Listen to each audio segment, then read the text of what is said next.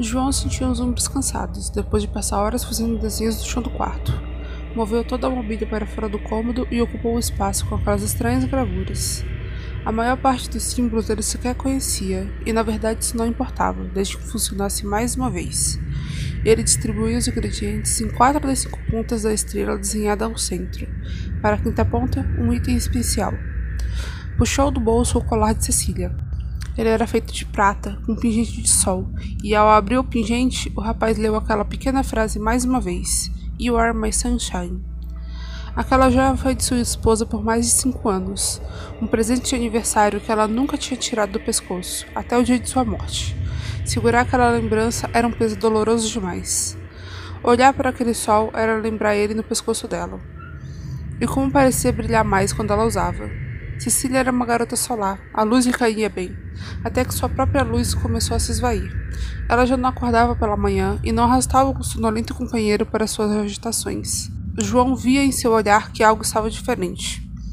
Os olhos denunciavam, estavam apagados, e aos poucos o corpo também deixou de responder. O sol voltou para a posse de quem o havia comprado. João sabia o que aquele gesto significava. Ela não era mais o brilho e o calor que ele precisava. Ele tinha que encontrar outra luz. Era o que a amada gostaria. Ele entendia isso, mas não queria. Ainda não. Colocou o colar na quinta ponta da estrela. Tudo aquilo lhe causava dor, e a dor era a chave para o ritual.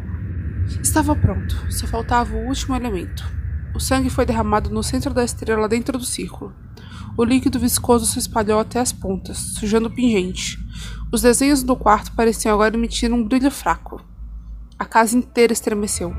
Móveis estalavam em outros cômodos. Copos caíram na cozinha. Era como se enfrentasse um vendaval, mas sem vento algum. A energia oscilou e então acabou, deixando o quarto no escuro. Em algum lugar, um grito foi dado, e também se calou. A casa estava em total silêncio. Os olhos de João, ao se acostumarem com a escuridão, conseguiram notar que os desenhos ainda eram perceptíveis. O brilho conseguia iluminar fracamente o quarto. Ele tocou no chão e pôde sentir. A casa pulsava. Era como se acompanhasse um ritmo cardíaco. Onde eu estou? Ela estava deitada no chão. Se levantou com alguma dificuldade e se sentou. Usava aquele mesmo vestido de morangos que tanto gostava. O cabelo cacheado caía sobre os ombros.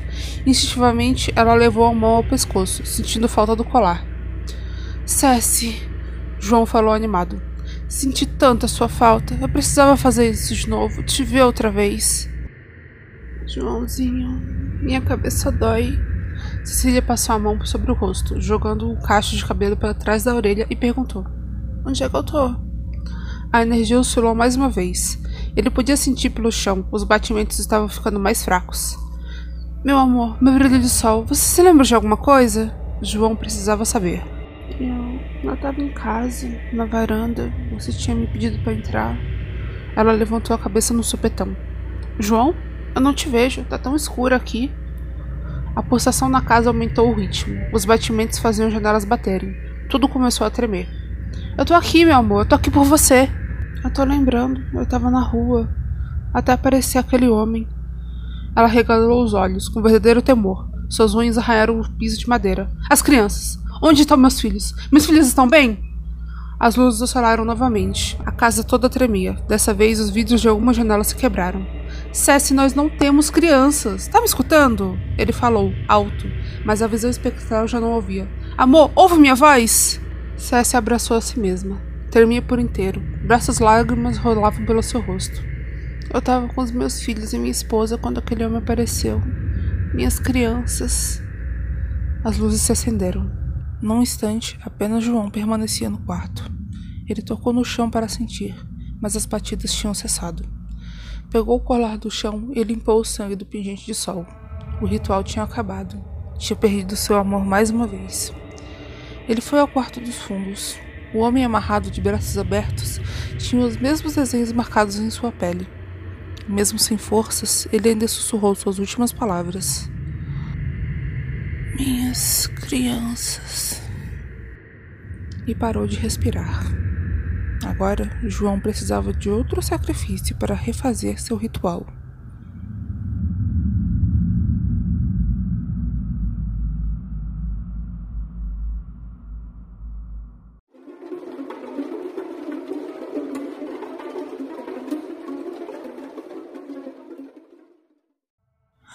Já era tarde, nas horas em que o diabo está solto pelas ruas.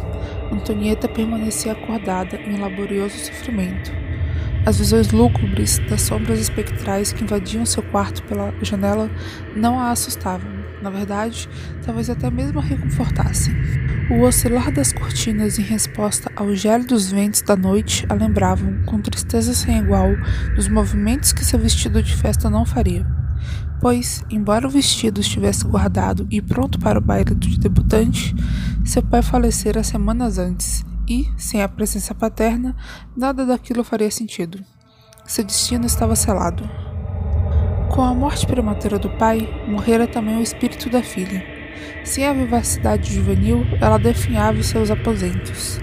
Tendo como visita apenas sua mãe e somente para tentar oferecer alguma refeição, a garota sentia cada vez mais a mente se distanciar. Antonieta amaldiçoava a partida do pai. Em desespero, chorava e desejava o seu retorno. A dor a consumia como se labaredas se alimentassem de seus órgãos. Ela chorava, se contorcia e puxava as vestes para que se afrouxassem do corpo.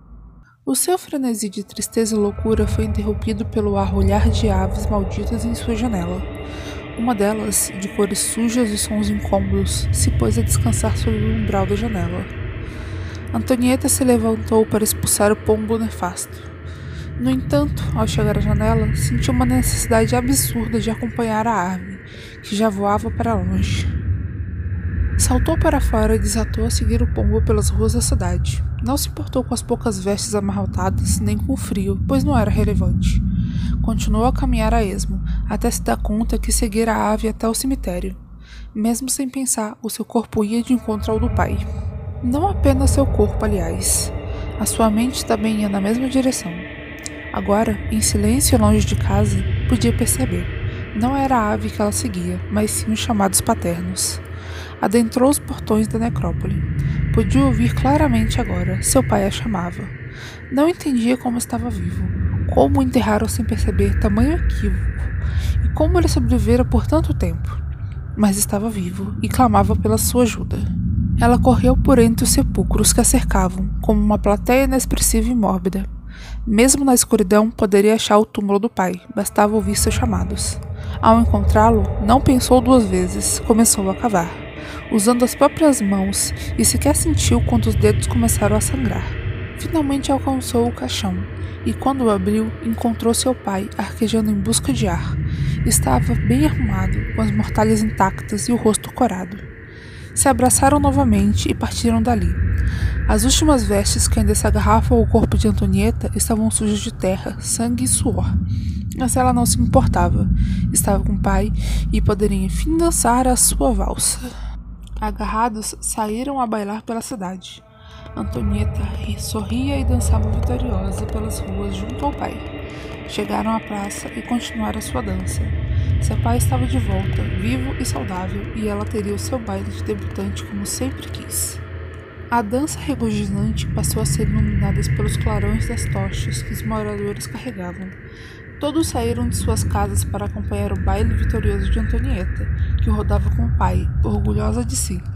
De repente, a puxaram pelos braços, interrompendo aquela dança doentia.